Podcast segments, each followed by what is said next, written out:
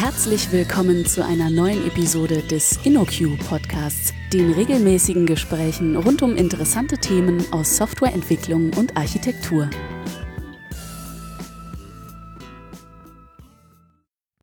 Hallo und herzlich willkommen zu einer neuen Folge des InnoQ Podcasts. Heute haben wir eine Folge zu verschiedenen Methodiken, die wir in der Produktentwicklung benutzen. Dafür habe ich mir zwei Gäste eingeladen. Einmal den Nico. Hallo Nico. Hallo Lukas. Und einmal den Roman. Hallo Roman. Hi zusammen. Äh, Nico, magst du dich mal ganz kurz vorstellen, wer du bist und was du so bei InnoQ machst? Ja, gerne. Äh, ich bin der Nico, bin seit äh, November letzten Jahres bei InnoQ äh, als Consultant und äh, helfe hauptsächlich auf der Schnittstelle zwischen uns und dem Kunden bei, ähm, naja, wie funktioniert der Prozess der Produktentwicklung und äh, wie kann man Stories formulieren, Features entwickeln. Äh, weniger auf der Entwicklerseite selber, aber halt im Schmierstoffbereich zwischen den Teams, sage ich mal. Mhm. Super. Und du, Roman? Ja, äh, ich bin ja auch nicht das erste Mal beim Podcast. Einige kennen mich vielleicht schon. Mein Name ist Roman Strangwiener. Ich arbeite seit neun Jahren bei InnoQ als äh, Senior-Berater und habe da äh, meinen Fokus gelegt auf die Mensch-Maschine-Interaktion äh, beziehungsweise die Schnittstelle dazwischen und ähm, ja, da so in eigentlich fast allen Bereichen von äh, Frontend-Technologien über Architektur, über User Experience Design, ähm, bis hin zu Produktentwicklungsthemen und ähm, Methoden ähm, mache ich eigentlich so gut wie alles mhm. je nach Anfrage. Genau, und das Thema, was wir heute haben, das ist auch so ein bisschen in beiden Themenfeldern zu Hause. Ähm, vielleicht mögt ihr was zur Motivation sagen. Warum habt ihr euch damit beschäftigt, mit diesen ganzen Werkzeugen? Ja, wir haben ja nun schon einige Projekte gesehen und ähm, Projekte steigen so an den verschiedensten äh, Standpunkten ein. Die einen haben erstmal nur eine Idee, die, äh, wo sie nicht wissen, ist das so richtig? Ähm, wie können wir das validieren? Die anderen sind schon viel weiter und sagen, ja, wir müssen eigentlich nur noch gucken, äh, was sind die Arbeitspakete und äh, wie setzen wir das im Team am besten um? Und äh, für diese ganze Situation hat sich bei uns so ein kleiner Werkzeugbaukasten jetzt rauskristallisiert, ähm, den wir jetzt einfach gerne mal vorstellen vorstellen würden. Ähm, von den Werkzeugen sind wir halt, halt überzeugt, dass die äh, den Weg nach vorne ganz gut machen. Mhm, cool. Ähm, ja, dann beginnen wir doch mal mit dem ersten, dem LeanUX Canvas. Ähm, magst du mal kurz erklären, was das ist? Ja, also der LeanUX Canvas ist im Prinzip die, ähm, wenn man so will, das Destillat aus dem LeanUX Buch von Jeff Gotthelf. Ähm, und der Canvas selber ist, glaube ich, von 2017 oder so ähm, und ist im, äh, wurde tatsächlich von ihm selber äh, zusammengestellt, mehr oder weniger als, äh, als komprimiertes Format, um alle Themen aus diesem Buch abzudecken. Und von diesem Buch sind zumindest einige bei uns äh, sehr große Fans, mich eingeschlossen. Ähm, und ich glaube, genau in dieser Zeit sind generell relativ viele von diesen Canvas-Methoden aufgepoppt, äh, allen voran dieser Business Model Canvas. Ähm, und eigentlich ist es auch ein wirklich sehr schönes Format, gerade ähm, in so einer Projektvorphase, wenn der Kunde eben noch nicht so viel, ähm, noch nicht so viele Dinge äh, einfach vorgedacht hat oder erstmal nur so eine grobe Idee hat von dem, wohin er will, aber noch ganz viele Dinge gar nicht weiß so richtig. Ne? Also weiß wieder vielleicht um, ähm, um die einzigen, äh, einzelnen Nutzergruppen, noch um ähm, welche Bedürfnisse dieses Produkt eigentlich adressieren soll. Ähm, da gibt es ganz viele, ganz viele Themen, die einfach noch sehr nebulös sind und dieses Format eignet sich prima, um in einem sehr ähm, komprimierten Format ähm, verschiedene Themenbereiche abzuklappern. Also das ist ja typisch für diese Canvas-Methoden, ähm, ist ja, dass man auf so einem großen Blatt Papier ähm, verschiedene Bereiche aufmalt ähm, und die schrittweise durchgeht, ne? wie, so eine, mhm. wie so eine Art Agenda. Und beim Lean Model, äh, Lean UX Canvas, komme ich selber schon durcheinander, ähm, da sind es, glaube ich, neun, wenn ich richtig, mhm. ich meine neun oder acht so um den Dreh. Und ähm, das beginnt eigentlich mit, äh, mit äh, Geschäftsproblemen. Also welche, welche Probleme habe ich eigentlich im Unternehmen, ähm, die, ähm, die mich jetzt quasi mehr oder weniger zwingen, aktiv zu werden und irgendeine Art von Produkt auf den Markt zu bringen. Das sind meistens monetäre Gründe oder ähm, oder, oder irgendwie Brand Awareness oder was auch immer. Und das geht dann weiter über, was habe ich eigentlich für, für eine Kunden, ähm, was, was habe ich für Kundensegmente, was haben die eigentlich für Bedürfnisse, mit welchen Dingen will ich diese Bedürfnisse adressieren, was habe ich dafür schon vielleicht konkret an Ideen gesammelt. Ähm, und dann bricht das so ein bisschen auf und überlegt man sich ähm, in einem sehr definierten Format ähm, Hypothesen, in denen man quasi all diese Dinge in einem Satz zusammenfasst. Und diese Hypothesen äh, kann man sich auch so ein bisschen vorstellen wie, ähm, wie äh, testbare Statements, ne? also Test-Driven Development ähm, ist da immer so eine schöne Analogie, auf der ich rumreite. Das ähm, gibt es auch im Design und dieses Test-Driven Design ist im Prinzip, wenn man so will, ist das das Statement, gegen das man prüft. Ne? Eine Hypothese Mhm. ist quasi nichts weiter als eine ausformulierte Annahme in einem, einer bestimmten, in einem bestimmten Format und ähm, das formuliere ich so, dass ich das eben mit Ja oder Nein beantworten kann. Kannst du da ein Beispiel für geben? Also was könnte man, was wäre so eine Hypothese? Äh, könnte sowas sein wie, ähm, wir haben nicht genug ähm, Umsätze in unserem Webshop, ne? ist zum Beispiel so ein Geschäftsproblem. Also ähm, wäre eine Hypothese vielleicht, dass wir irgendwie, ähm, äh, indem wir ähm, unser Kundensegment XY, keine Ahnung, wie alt das jetzt ist, ähm, in die Lage versetzen, ähm, über einen Quick-Checkout im Warenkorb ähm, sofort Dinge zu kaufen, können wir eben dieses Geschäftsproblem adressieren und dabei den Mehrwert für den Kunden schaffen, dass er eben sehr viel schneller ähm, seinen Einkauf tätigen kann und äh, gleichzeitig uns hoffentlich dabei hilft, Mhm. äh, die Kundenakzeptanz zu erhöhen. Mhm. Irgendwie sowas in der Art. Okay. Ne? Ähm, das, ähm, und wenn man diese Hypothesen hat, dann ähm, kann man die auch auf jeden Fall manifestieren. Ne? Also erstmal irgendwie das, ähm, die- diese Art und Weise, wie man das aufschreibt, ähm, führt schon dazu, dass man sehr schnell merkt, was von diesen Dingen, welche Dinge sind denn sehr kritisch. Ne? Also diese Annahmen können ja unterschiedlich ähm, kritisch sein im Sinne von ähm, ähm, Zeit oder Geld oder Komplexität. Ne? Und dann muss ich mir, sollte ich mir ja schon äh, Gedanken darüber machen, welche von diesen Dingen müssen wir denn als erstes eigentlich validieren, bevor wir weitermachen. Ne? Weil wir wollen ja eben nicht mit kritischen Dingen auf die Nase fallen, weil wir uns vorher keine Gedanken gemacht haben, sondern genau das umgehen. Das ist ja dieser Lean-Ansatz, möglichst schnell lernen und äh, uns einen Test ausdenken, also ein oder nein, ein, äh, ein Experiment zu diesem Test ausdenken ähm, was gut dazu passt. Und dann könnte man jetzt an diesem Beispiel mit dem, mit diesem Quick Checkout, könnte man jetzt irgendwie einen kleinen Prototypen zum Beispiel bauen und dann ähm, den verproben mit ähm, einem kleinen äh, Kundenkreis oder ausgewählten Leuten ähm, und einmal schauen, ob das tatsächlich so funktioniert, wie man sich das vorgestellt hat. Ne? Und dann Aber da, dann verlassen wir schon das Lean UX. Genau, Canvas. also das, Genau. äh, das, das, das Canvas endet mehr oder weniger mit den Experimenten. Ne? Mhm. Also was, was müssen wir als erstes lernen, um weiterzukommen und wie würden wir das tun? Das wären so ein bisschen dann die Next Steps, Mhm. wenn man so möchte. Ne? Genau. Und daran schließt sich eigentlich dann schon so ein bisschen äh, das Thema Design Sprint an. Äh, wenn ich aus dem äh, Lean UX Canvas rauskomme, meine Vision äh, ein bisschen bestätigt habe äh, und weiß, was muss ich dafür noch lernen, was muss ich dafür noch tun, kann man darüber nachdenken, wie kann ich das jetzt manifestieren. Und da ähm, gibt es den Design Sprint zu. Wir haben dazu auch schon eine Podcast-Folge gemacht, die wir sicherlich unten in den Links dann auch nochmal äh, mit reinpacken.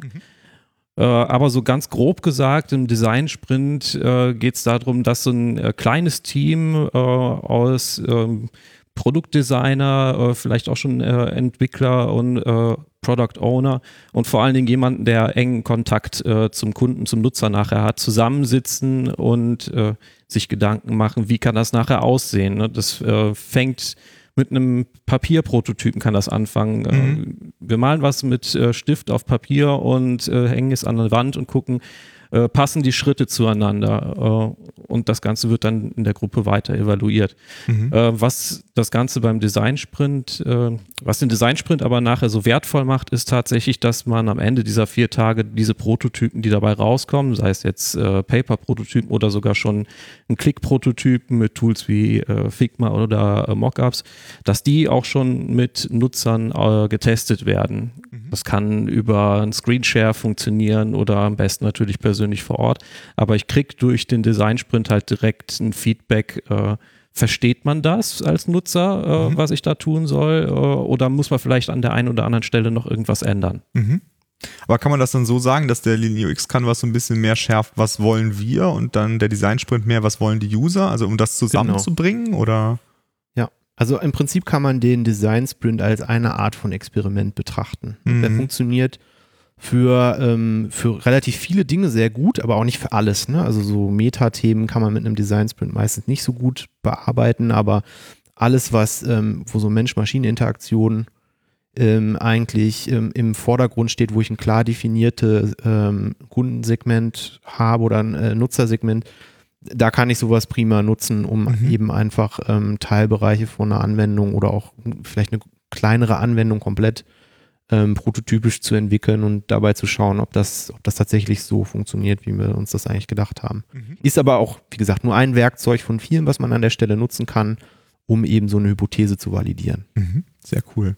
Wobei man Ähm, dazu sagen muss, der Design-Sprint ist, egal wie er ausgeht, definitiv wertvoll, weil es kann auch herauskommen, dass der Design-Sprint, äh, dass die Nutzer nachher sagen, ich verstehe das nicht oder es bringt mir nichts, was, was ihr euch ausgedacht habt. Ne?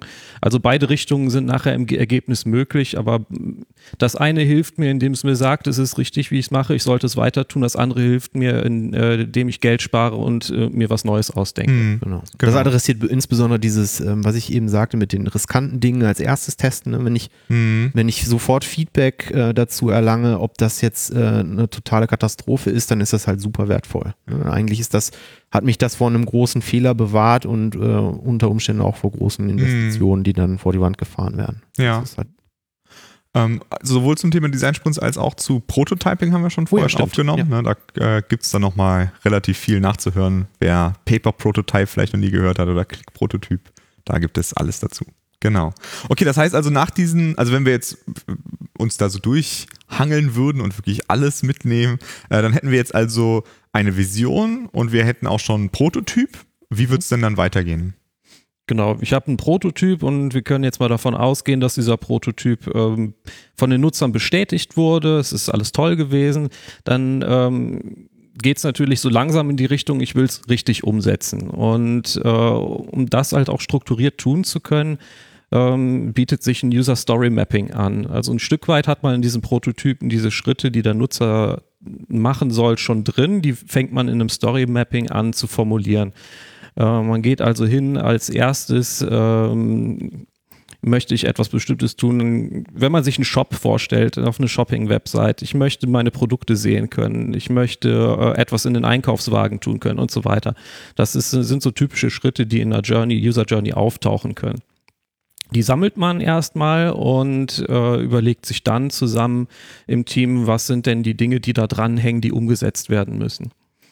Und äh, darüber baut sich dann, also äh, man macht das typischerweise so schön mit Zetteln, Post-its an, an einer großen Wand, dass man viel Platz zum Arbeiten hat. Das kann auch extrem groß werden, je nach Produkt, äh, dass man unter den einzelnen Journey-Schritten dann nochmal Zettel für die Stories drunter klebt und Mhm. äh, dort weitermacht.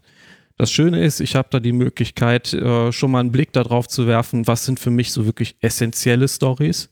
Äh, Das heißt, ich kann dann auch äh, waagerecht Linien ziehen. Ja, bis hierhin sollte ich die Stories für diesen Schritt der User Journey gemacht haben, ähm, bevor ich überhaupt äh, rausgehe damit auf den Markt. Und alles darunter ist dann Version 1, 2, 3, 4. Das bietet mir äh, das User Story Mapping an.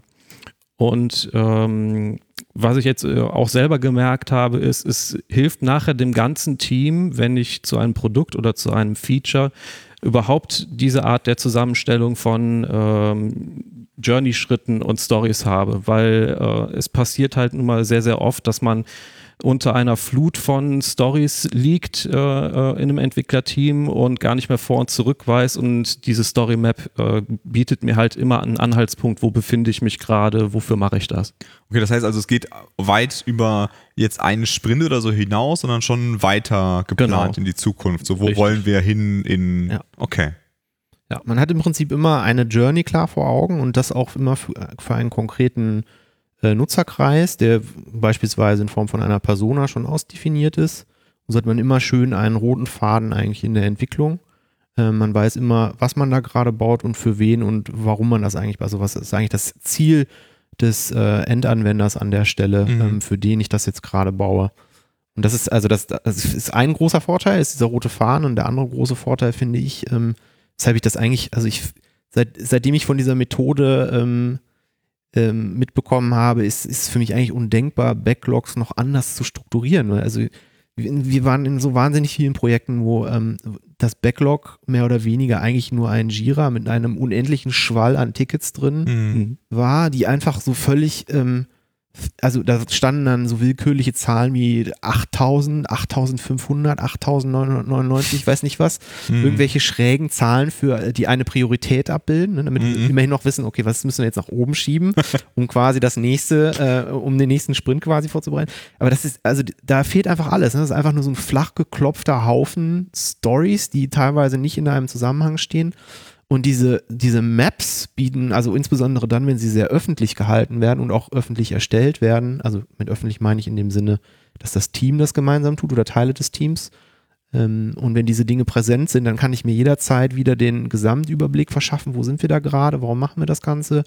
Und man hat eben auch diese, also die Priorität wird anders wahrgenommen. Ne? Also wenn du hast eben gerade von diesem waagerechten Strich, äh, waagerechten Strich ges äh, gesprochen, das ist äh, im Podcast ein bisschen schwer zu beschreiben, aber Ja. wenn man diese Map einmal vor sich hat, diese große Post-it-Wand und da am Ende, ähm, wenn man all diese Post-its geschrieben hat, mit allen Schritten in der Journey, mit allen Tasks, mit allen Stories, die dazugehören, und dann am Ende quasi diesen Strich da einzieht und sagt, das ist jetzt quasi unsere Baseline. Mhm. Ähm, alles an Featuren, ähm, was jetzt quasi oberhalb liegt, oberhalb dieses Strichs ist quasi das Minimalset, was wir haben müssen, damit diese ganze Journey funktioniert und alles andere ähm, ziehen wir quasi nach unten, unterhalb von diesem Strich. Und dann macht das auf einmal so einen richtigen, das macht richtig Klick. Ne? Also man Mhm. merkt richtig, ah, okay, man kann sehr schnell entscheiden, ist das jetzt gerade essentiell oder, ähm, oder können wir das später machen? Mhm. Und so kriegt man auch relativ schnell ein, ähm, ähm, sowohl auf Feature-Basis als auch auf Produktbasis ein gutes Gefühl für so ein, so ein äh, MVP, ne? so ein Minimum Mhm. Viable Product. Ähm, weil, weil dann eigentlich sehr klar ist, also ohne das macht das keinen Sinn. Ohne, Mhm. ohne die und die Feature brauchen wir, wird diese Journey nicht erfüllt. Ähm, der Nutzer kommt nicht an sein Ziel und ich als Unternehmen nicht an meine, an die Lösung meiner Geschäftsprobleme also ne, so auf dieser Ebene kann man sehr schnell argumentieren und auch sehr schnell Dinge entscheiden, also wie wichtig die eigentlich sind. Darunter wird es dann natürlich zugegebenermaßen ein bisschen komplizierter. Ja. Ne, man muss sich darüber einigen, was machen wir denn in der nächsten Iteration und so weiter, also Release Planning.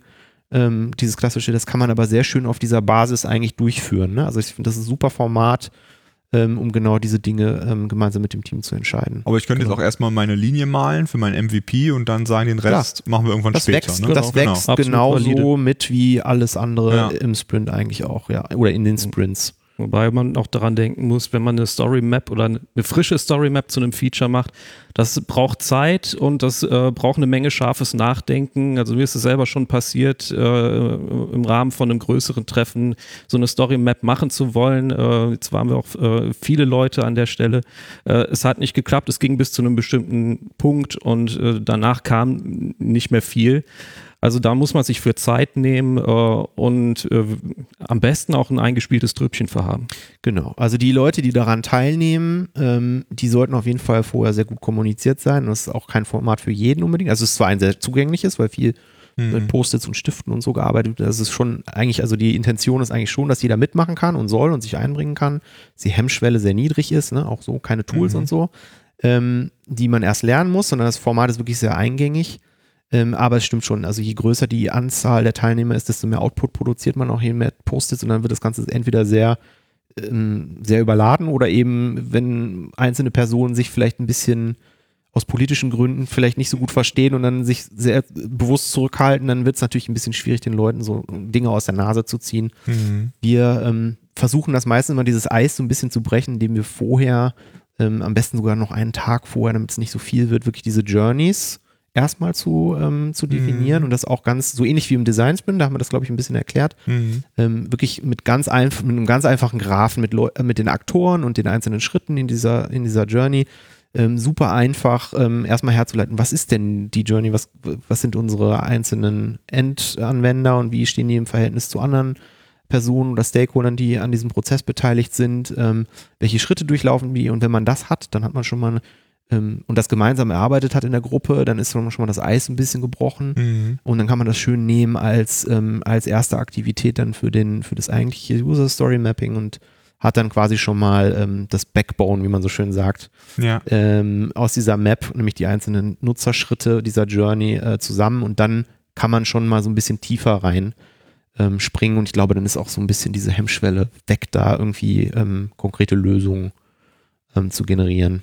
Aber das, was wir jetzt, also weil es ja User Story Mapping heißt, das, was auf den einzelnen Post-its draufsteht, das ist aus der User-Perspektive. Ne? Also Mhm. als User möchte ich folgendes tun können. Genau, quasi, damit Ne? Benefit. Genau, okay. Also das hat auch nichts mit, die konkrete Umsetzung davon hat damit Nein. noch gar nichts zu tun. Also das, was man äh, im Prinzip am Ende erhält, ist auch keine komplette User-Story im Mhm. traditionellen Sinn. Ne? Also da gehört ja sehr viel mehr zu als, als eine Kurzbeschreibung. Da Mhm. gehört ja eigentlich, also ich glaube, da können wir auch mal eine Podcast-Folge zu machen, was eigentlich, was eigentlich eine gute User-Story ausmacht.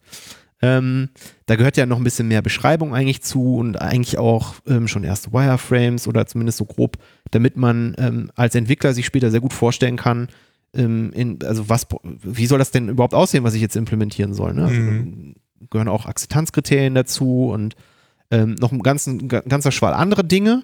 Ne? Also so, ich glaube, perfekt kann man wahrscheinlich nicht definieren, weil das für jeden subjektiv anders ist, aber Mhm. man braucht, glaube ich, schon so ein gewisses Grundset an Dingen, um, ähm, um mit der Entwicklung starten zu können, um zu wissen, was muss ich denn eigentlich bauen.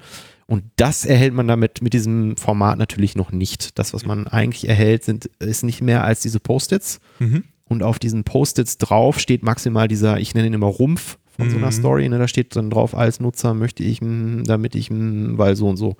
Ne? Also dieser eine Satz und mehr nicht. Ja. Wenn du it. Glück hast, schon mal ein Akzeptanzkriterium oder zwei, wenn sie dir gerade einfallen an der Stelle. Genau, ja. Mhm.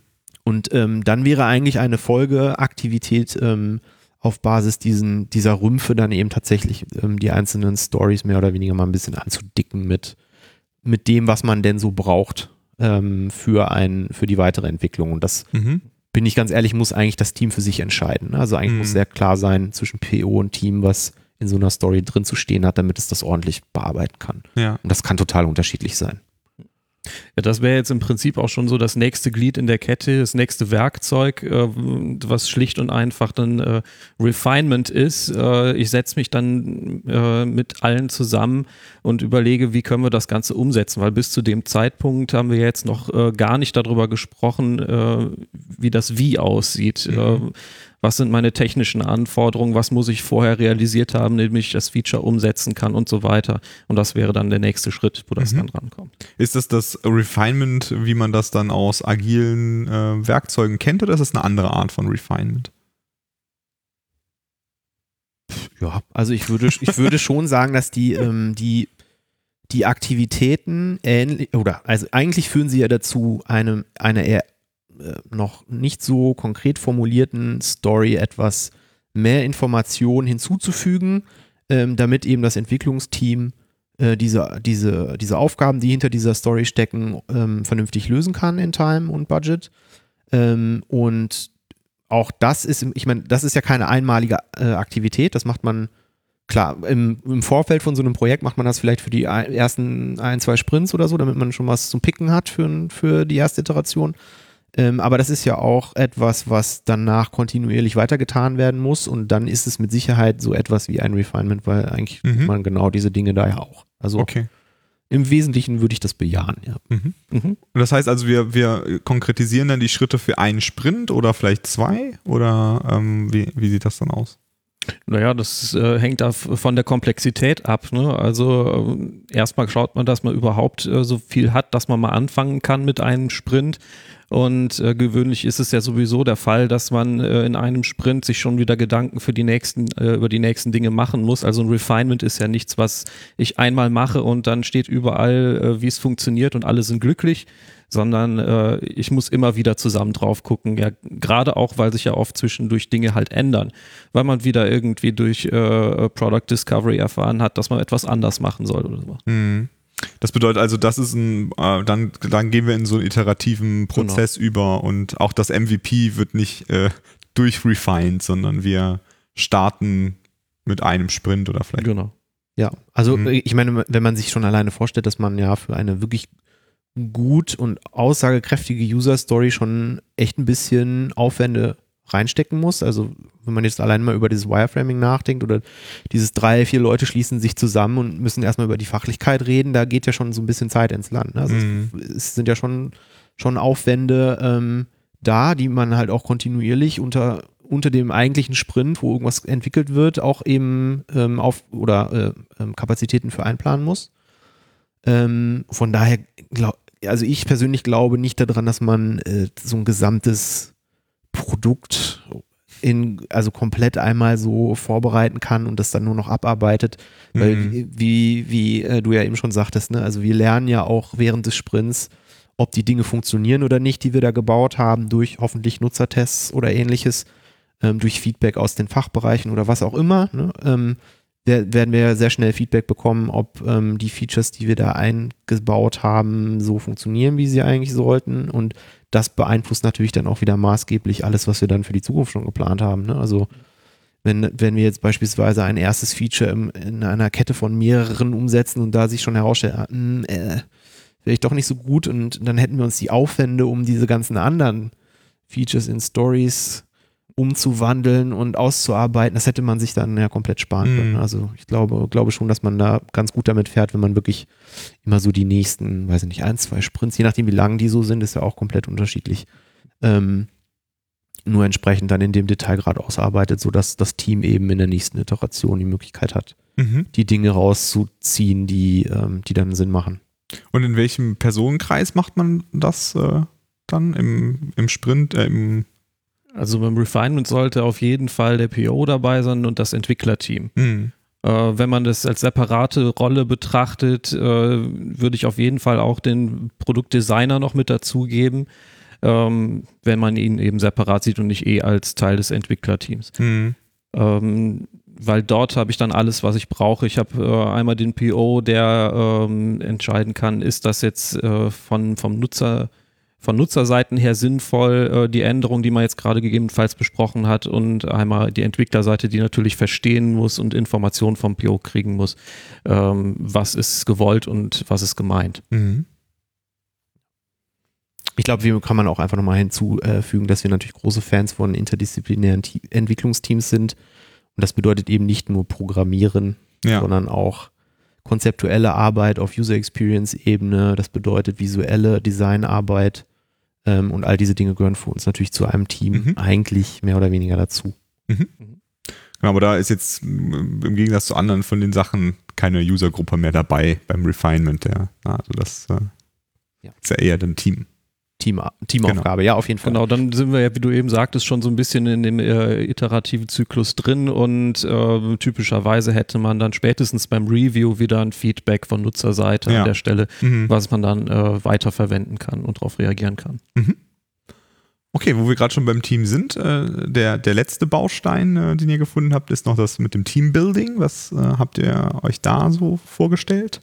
Es ist jetzt erstmal klassisch äh, kein, kein Werkzeug an sich. Äh, es lässt sich aber, glaube ich, mit Socializing ganz gut äh, umschreiben. Auf der einen Seite, ähm, wenn man es jetzt doch mal in Verbindung mit den anderen Bausteinen setzt, hatten wir bisher nie den Punkt, dass wirklich äh, alle Personen an einem Tisch gesessen haben, ne, sondern immer so ein, äh, eine Teilmenge nur. Und an der Stelle geht es jetzt darum, dass wirklich alle ähm, auf den Stand gebracht werden, wo wollen wir hin, was ist die Mission und ähm, es hat sich gezeigt, es ist immer super wertvoll, wenn man im Team äh, zusammengesessen hat, äh, mal über auch vielleicht nicht technisch, technische Dinge mal gequatscht hat und äh, sich kennt untereinander. Ne? Also dass man das Gemeinschaftsgefühl stärkt und an was gemeinsam arbeitet. Das ist so eigentlich der Sinn dahinter. Mhm.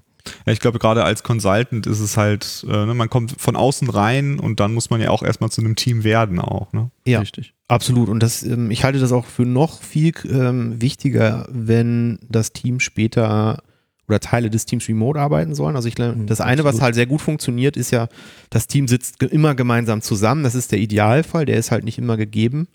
Ähm, weil aus Gründen. Mhm. Ähm, und ähm, insbesondere dann finde ich das immer super hilfreich, wenn, ähm, wenn man in so einem Team mal gemeinsam vorher ähm, die, wenn man sich erstmal von Angesicht zu Angesicht ähm, kennengelernt hat, wenn man weiß, wie man welche Personen zu nehmen hat, weil viele Dinge, die dann remote über Slack oder was weiß ich, irgendwelche ähm, digitalen Kanäle passieren, die, die weiß man dann viel äh, ganz anders aufzunehmen, ganz anders, ähm, wie man darauf reagieren soll. Das heißt, also ich, ich finde das unersetzlich, wenn man ähm, da gerade bei so einem, bei einem Projekt, was später remote ablaufen soll, wenn man sich eben einmal schon mal kennengelernt hat, wenn man vielleicht auch schon gemeinsam irgendwie so eine Arbeitsgrundlage geschaffen hat in, in Form von, ich weiß nicht, ähm, so banalen Dingen wie, keine Ahnung, welche Code Conventions wollen wir einsetzen, bis hin zu, wie wollen wir eigentlich ähm, als Menschen miteinander arbeiten, ne? so eine Art Code of Conduct irgendwie äh, gemeinsam zu arbeiten oder hier im, im agilen Sinne eine Definition of Done gemeinsam ähm, aufzusetzen. Aber eben auch diesen sozialen Aspekt, irgendwie vielleicht einfach mal abends zusammen äh, irgendwie ein Glas Wein trinken, schön was essen gehen. Ähm, ich, all diese Dinge gehören, finde ich, zu einem guten Teambuilding am Anfang dazu und ähm, finde ich, also äh, die, diese Chemie, die dann entsteht, ist auf jeden Fall eine sehr viel angenehmere und, und ähm, es, da ist mehr Miteinander drin, ähm, Mhm. Als wenn das irgendwie so zusammengewürfelt ist und dann schaukeln sich Dinge hoch durch, durch weil man sich eben nicht kennt. Ne? Und dann gibt es halt auch diese Unstimmigkeiten und das finde ich auch wahnsinnig schwierig, solche Sachen dann wieder im Nachhinein auszubügeln, wenn man dann eben sich nur alle Nase lang irgendwie alle zwei Wochen zu irgendwelchen Sprint-Meetings trifft und also ich, ich finde, man kann da sehr proaktiv am Anfang schon sehr viele Dinge in die richtige Richtung lenken, durch so ein Mhm. paar ganz kleine Dinge wie zum Beispiel irgendwie, man, man trifft sich am Anfang eben mal für, für zwei Wochen oder so oder macht mal einen Sprint komplett vor Ort und dann erst remote oder sowas. Ne? Ja. Da gibt es ja von bis relativ viele Formate, in denen man das ähm, zusammen ähm, erarbeiten kann, gerade in so einer Projektvorphase. Super. Ja. Mhm. Ähm, ich glaube, was alle von diesen Sachen auch ein bisschen gemeinsam haben, äh, ähm, ich wollte das nochmal so ein bisschen hervorheben, weil das jetzt so ein bisschen nach so einem Abfolge klingt, ist ja, dass man sie auch immer wieder mal einsetzen kann, ne? auch im Projektverlauf. Also dass es nicht äh, ist, das passiert einmal an Tag eins Unbedingt. und dann, ne? ähm, Genau, also du hattest eben, ähm, du hattest eben gesagt, das ist so unser, unser Fahrplan oder irgendwie sowas, ne? Ja. Bauplan. Ähm, das klingt jetzt so ein bisschen wasserfallmäßig. Ne? Wir Mhm. machen das einmal alles vielleicht vorab vor so einem Projekt. Und dann am Ende ist das Team gesettelt und dann geht's los und dann wird nur noch gebaut. ja. Ähm, genau, das ist ja nicht, ähm, eigentlich nicht unsere Intention, sondern eigentlich möchten wir ja kontinuierlich all diese, diese Bausteine wieder und wieder verwenden. Gut, Teambuilding braucht man vielleicht, wenn das einmal läuft, nicht wieder und wieder, höchstens beim, im, beim Onboarding oder Offboarding Mhm. von ähm, Teamleuten, aber eigentlich ähm, diese anderen Formate, dieses ähm, vom Lean UX Canvas bis äh, User Story Mapping bis hin zu Design Sprints, all diese Dinge dienen ja quasi dem, dem, ähm, dem kontinuierlichen Lernen und Neuausrichten unserer Entwicklung. Ähm, und das ist natürlich etwas, was genauso parallel zur eigentlichen Entwicklung weitergeführt werden muss, wie die Entwicklung selbst, eben auch in Iterationen, meistens so ein bisschen phasenversetzt, braucht immer ein bisschen Konzeptarbeit im Vorhinein. Ähm, deshalb ist eigentlich diese Vorphase mit diesen Bausteinen, die du gerade genannt hast, etwas, das ähm, bietet sich ganz gut an in einer Vorphase und dann steigt man quasi in, von da aus dann in die Entwicklung ein, aber das andere läuft dann phasenversetzt Mhm. parallel weiter, ne? sodass man immer beide, beide Tracks quasi hat, einmal diesen, ähm, diesen Continuous Development und diesen Continuous Discovery Track, wie wir die so schön nennen. Mhm. Ja. Sehr cool. Ja, dann danke ich euch beiden für diese ausführliche Vorstellung. Sehr gerne. Gerne, Und danke dir. Den Hörerinnen und Hörern bis zum nächsten Mal. Bis zum nächsten Mal. Tschö. Ciao. Vielen Dank für das Herunterladen und Anhören des InnoQ Podcasts. Mehr Episoden und weitere Informationen finden Sie unter innoq.com/podcast. Wir freuen uns über Feedback, sei es Kritik, Lob oder Vorschläge für zukünftige Episoden, per E-Mail an podcast@innoq.com oder als Kommentar auf der Website.